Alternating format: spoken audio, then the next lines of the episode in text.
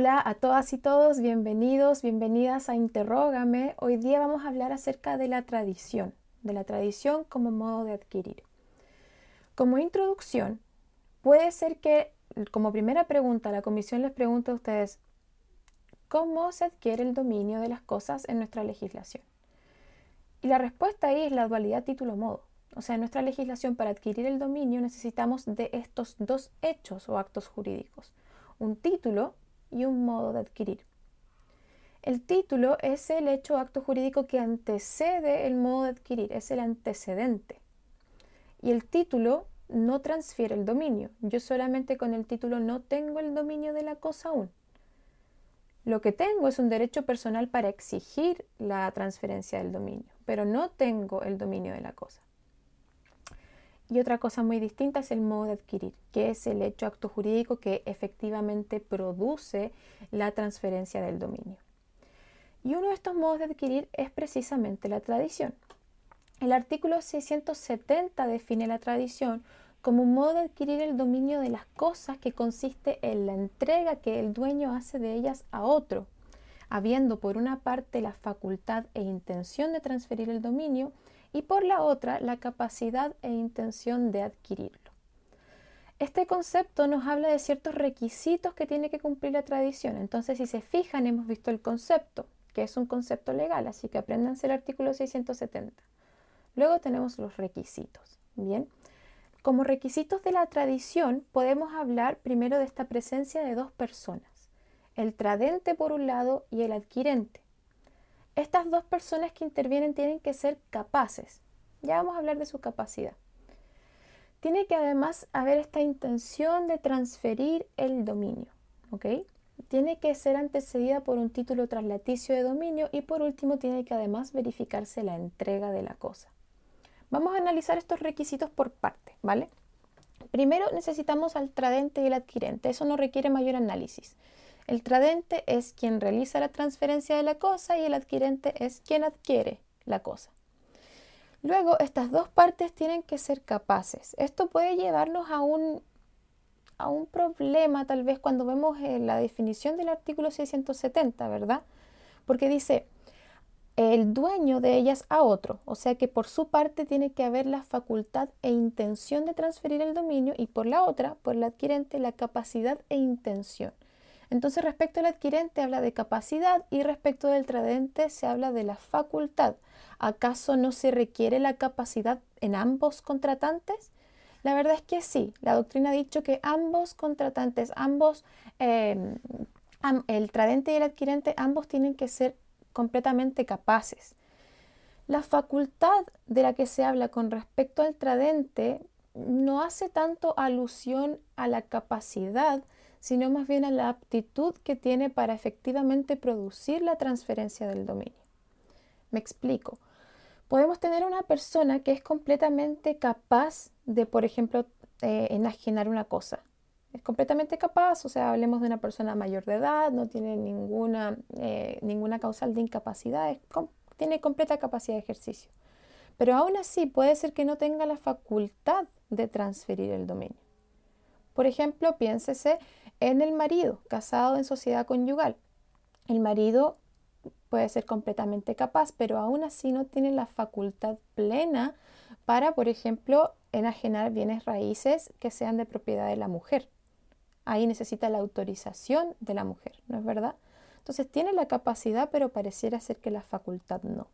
Entonces, ojo con eso. Hasta ahora hemos analizado el primer requisito, la presencia del tradente y el adquirente, y el segundo requisito, la capacidad de ambos, donde ambos, como vemos, tienen que ser plenamente capaces. Lo tercero, y esto es muy importante, es la intención de transferir el dominio. Esto es, pero importantísimo, y lo, quiero enfatizar mucho. Porque, ¿qué pasa si es que yo realizo una tradición, entre comillas, una, una entrega, básicamente, realizo una entrega sin la intención de transferir el dominio? No hay tradición. Lo que yo ahí estoy confiriendo es un título de mera tenencia. Bien. Entonces, si es que esta entrega no va acompañada del ánimo de transferir el dominio, no constituye tradición, constituye simplemente un título de mera tenencia. Bien. Además, y aquí vamos al cuarto requisito, la tradición tiene que, tiene que ser antecedida por un título traslaticio de dominio. Títulos hay tantos como la imaginación humana permite diseñar. ¿ok? Entonces, la autonomía privada nos permite inventar los títulos que queramos. Y una clase de estos títulos son los títulos translaticios de dominio, que se definen como aquellos que por su naturaleza sirven para transferir el dominio. Entonces aquí tenemos la compraventa, la donación, la permuta. Estos, esos son títulos translaticios de dominio. Entonces, por ejemplo, yo no puedo pretender hacer la tradición si es que el título es un título, el título que le antecede es un título de mera tenencia. No, no tiene sentido. Por ejemplo, que mi título que antecede la tradición sería, por ejemplo, un contrato de arrendamiento. No tiene sentido, si no es un título traslaticio de dominio. Ese es el cuarto requisito y el quinto requisito es la entrega. Entonces, efectivamente, para que se produzca la tradición no es suficiente la intención, también tengo que hacer la entrega material, que la cosa pase de unas manos a otras. Bien, esos son los requisitos de la tradición. Hasta ahora, ¿qué hemos visto? Concepto de tradición, artículo 670. Requisitos de la tradición que se extraen a partir de esta definición. Vamos ahora a los efectos de la tradición. ¿Cuáles son los efectos de la tradición? Esto a ustedes les puede parecer una pregunta como muy fácil. Ustedes dicen, bueno, el efecto de la tradición es transferir el dominio. Estamos hablando de un modo de adquirir, ¿no es verdad? La verdad es que ese no es el efecto necesariamente, porque para estudiar bien los efectos de la tradición vamos a tener que distinguir. Vamos a tener que distinguir cuál era la situación del tradente con respecto a esta cosa que, eh, sobre la cual se está realizando la tradición. ¿ok?, Vamos a distinguir si el tradente era dueño, si el tradente no era dueño, pero a lo mejor tenía algún otro derecho sobre la cosa, o por último, si es que el tradente no era dueño, tampoco tenía ningún derecho sobre la cosa, no era nada. ¿Ya? En la primera situación, el tradente es dueño de la cosa, efectivamente se va a producir la transferencia del dominio. Se produce la transferencia del dominio y junto con la transferencia del dominio el adquirente además entra en posesión de la cosa.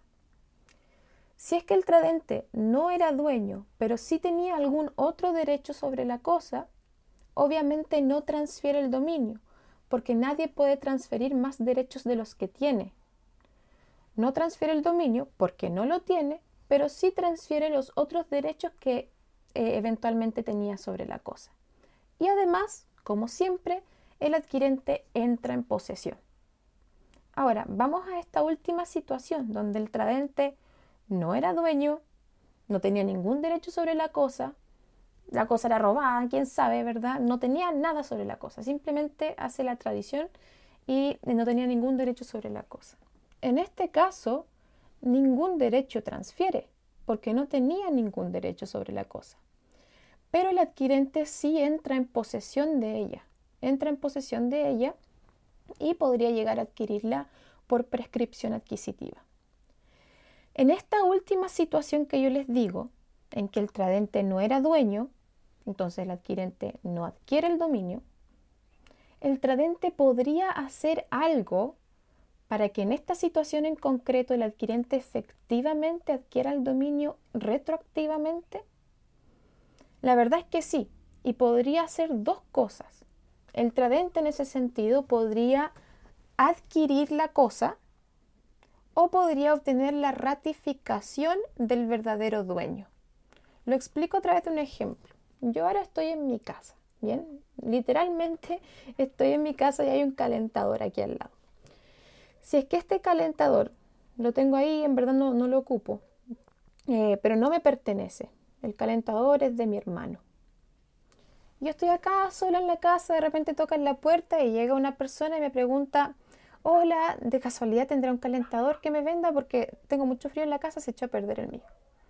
Y yo así como, eh, sí, acá tengo un calentador, lléveselo nomás, se lo venden 50 mil pesos. Ahí yo no transferí el dominio. Tenemos el título traslaticio dominio, ¿verdad? Que es la compra-venta consensual y luego la tradición, donde yo literalmente le entregué el calentador, lléveselo, le di hasta querosene, lléveselo. Pero no transferí el dominio, porque yo no tengo el dominio sobre ese calentador, el dominio lo tiene mi hermano. Entonces esta señora no adquirió el dominio del calentador. Pero la verdad es que en esta situación yo sí puedo hacer algo para que esta señora sí se haga dueña del, del calentador. ¿Qué sería?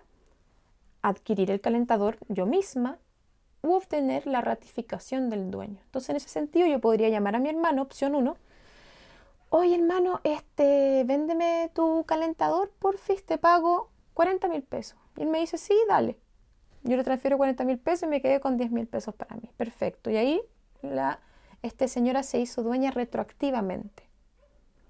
Y mi segunda opción sería, oye hermano, ¿sabéis que llegó una señora que quería comprarte el calentador y yo se lo vendí, ¿está bien?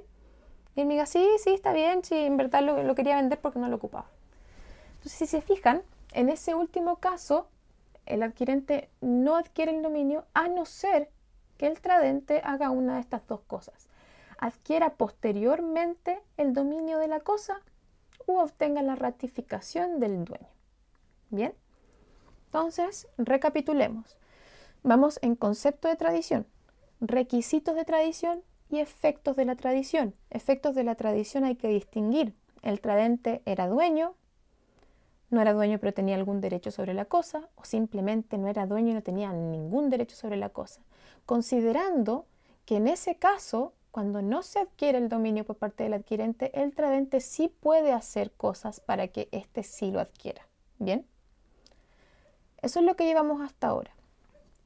Vamos ahora a la entrega o a las formas en que se realiza la tradición. ¿Bien? Porque hay que distinguir hay que distinguir sobre qué clase de bien recae el derecho eh, respecto al cual yo estoy realizando la tradición. Y en ese sentido, tenemos la tradición de bienes muebles, la tradición de bienes inmuebles, la tradición de los derechos reales, con esta especial situación de la tradición del derecho real de herencia y la tradición de los derechos personales. Vamos primero con la tradición de los bienes muebles. ¿okay? La tradición de los bienes muebles vamos a aplicar el artículo 684 del Código Civil, donde tenemos dos clases eh, de tradición, la tradición real y la tradición ficta.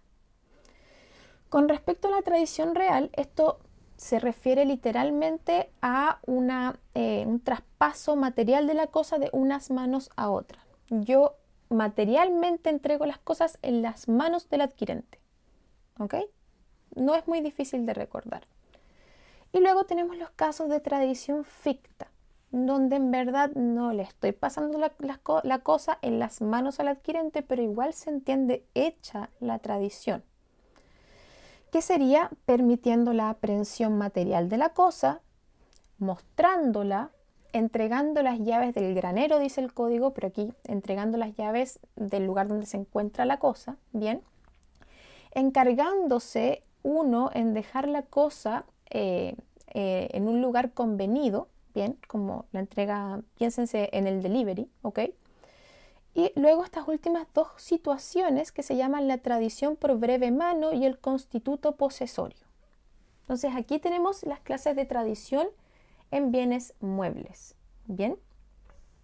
Veamos algunos ejemplos para poder situarnos en, esta, en estos casos típico que nosotros estamos en el, examen de grado, esto ha pasado muchas veces, y el profesor, la profesora nos dice, ya, yo le vendo este código civil y usted me paga en el acto. Tenemos el título translaticio de dominio.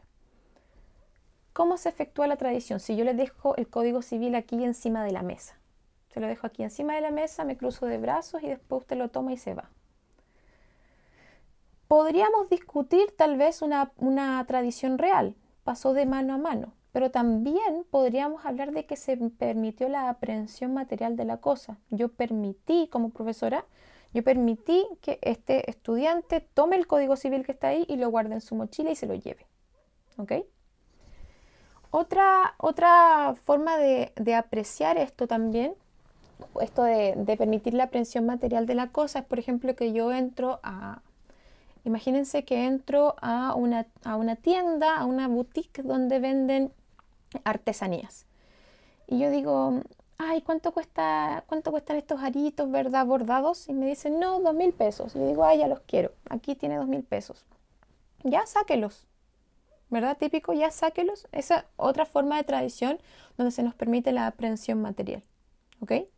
Me han argumentado algunos estudiantes que ese caso, en verdad, la forma de tradición es mostrándosela, ¿ya? Mostrando la cosa. Así se realizó la tradición en ese caso. Podría argumentarse que sí, ¿vale? Podría argumentarse que sí, pero el código pareciera ser que se refiere a, a esta forma de tradición mostrándosela cuando está hablando de cosas que por su, por su tamaño o por su naturaleza no pueden tomarse, meterse en la mochila, meterse en la cartera o tomarse y, llevarla uno, básicamente. Como imagínense el caso de que yo voy a comprar un container para hacer una casa. Obviamente ahí no voy a tomarlo y guardarlo y llevármelo, ¿verdad? Sino que voy, lo veo, lo pago y se efectúa la tradición porque me mostró la cosa, yo después la voy a ir a buscar con un camión, por ejemplo. ¿Ok? Eso con respecto a la tradición real y la tradición ficta. Ahora nos vamos a hacer cargo de las últimas dos formas de la tradición ficta, la tradición por breve mano y el constituto posesorio. Estas dos últimas situaciones se refieren más que a un, a un cambio en la aprehensión material, en quién tiene la aprehensión material, se refiere a un cambio en el título. Me explico. La tradición por breve mano supone que quien tenía la cosa a un título de mera tenencia pasa a tener la cosa a título de dominio, a un título de dueño. Y el constituto posesorio es el mismo caso al revés. Quien tenía una cosa a título de dueño pasa a tenerlo a título de mera tenencia. Entonces, vamos a analizar el primer caso primero. La tradición por breve mano, quien tenía la cosa a título de mero tenedor pasa a tenerla a título de dueño. Para que uno pase de ser mero tenedor a dueño, tiene que haber una transferencia de dominio, ¿cierto? Porque puede ser que el mero tenedor haya comprado la cosa, por ejemplo. Pero para adquirir esa cosa, necesitamos adquirir el dominio. ¿Y cómo se adquiere el dominio? Dualidad título-modo, ¿no es verdad?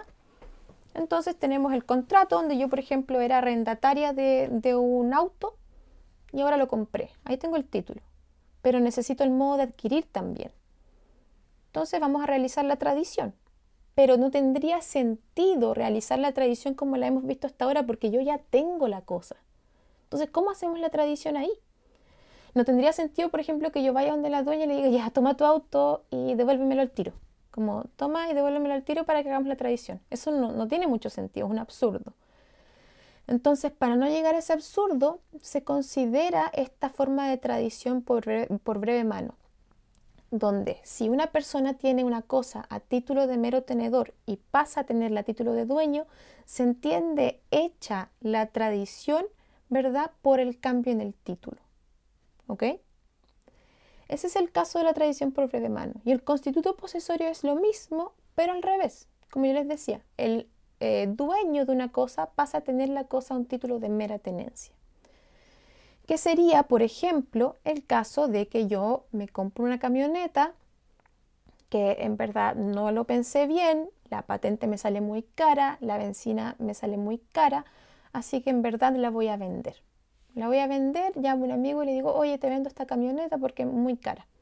Y él me la compra, me dice, ya no hay problema. Yo le digo, ya, pero eh, antes de entregármela, arriéndamela por una semana porque yo necesito cambiarme de casa antes. Me dice, ya no hay problema. Entonces, si se fijan, yo pasé de tener la camioneta de un título de dueña a un título de mera tenedora, porque ahora estoy reconociendo dominio ajeno, yo transferí el dominio. Pero ¿en qué momento transferí el dominio? ¿Verdad? Porque nunca se realizó la tradición. Porque tendría que darse de nuevo este caso absurdo donde yo le transfiero el dominio de la camioneta a mi amigo, por ejemplo, entregándole las llaves, y él después me las devuelve, porque se la rende, ¿verdad? Entonces el constituto posesorio se hace cargo de este caso diciendo de nuevo que la tradición se realiza de una forma ficta al momento en que cambia el título. Bien. Esas son las formas de transferir eh, el dominio sobre bienes muebles. Otra cosa es cuando estamos hablando de los bienes inmuebles, que como sabemos la tradición se realiza por la inscripción del título en el registro de propiedad del registro conservador de bienes raíces. Esa es la forma de hacerlo. ¿Ok? Hasta ahora llevamos la forma de hacer la tradición de los bienes muebles, de los bienes inmuebles. Y ahora vamos a ver la tradición de los derechos reales en general, que por regla general también se realizan por la inscripción en el registro del conservador, con excepción de las servidumbres, que las servidumbres se hacen por escritura pública, con la contraexcepción de las servidumbres de alcantarillado en predio urbano, que de nuevo se hacen por inscripción. Llevamos entonces tradición de bienes muebles, tradición de bienes inmuebles, tradición de derechos reales. Lo que sí nos presenta un problema con respecto a la tradición de los derechos reales es la tradición del derecho real de herencia. ¿Cómo se hace la tradición del derecho real de herencia? Porque hasta ahora lo que hemos visto es que para realizar la tradición tenemos que atender a la naturaleza del bien. Ya, y la herencia es una universalidad. Hay bienes de muchas categorías ahí. Entonces, ¿cómo lo hago? Aquí ha surgido una discusión doctrinaria. Bien, un sector de la doctrina dice, mira, para determinar cómo hacer la tradición del derecho real de herencia tenemos que eh, ver cuál es la naturaleza de los bienes que componen la herencia. De esa manera, si es que eh, la herencia está compuesta por bienes muebles, tenemos que hacer la tradición del derecho real de herencia por medio del artículo 684, que se aplica a los bienes muebles.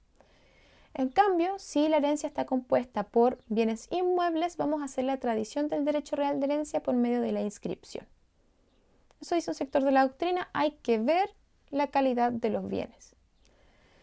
Otro sector de la doctrina, sin embargo, dice otra cosa. Dice, en verdad, el derecho real de herencia es distinto a los bienes que componen la herencia. Así, el derecho real de herencia es un ente abstracto. Por un lado tenemos los bienes y el derecho real de herencia que recae sobre esos bienes es una cosa distinta de los bienes. ¿Ok? Los bienes son una cosa, el derecho real de herencia otra.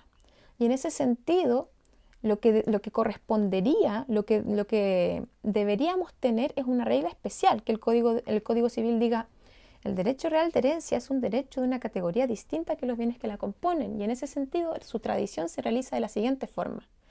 Pero como no tenemos una regla especial aplicable al derecho real de herencia, lo que corresponde es aplicar la regla general. Y la regla general es el artículo 684. Bien. Esa es la discusión doctrinaria que se trata a propósito de la tradición del derecho real de herencia. Y por último, tenemos la tradición de los derechos personales que aquí aplicamos las reglas de la sesión de créditos, así que vamos a realizar la tradición de los derechos personales en general por la entrega del título. ¿Ok?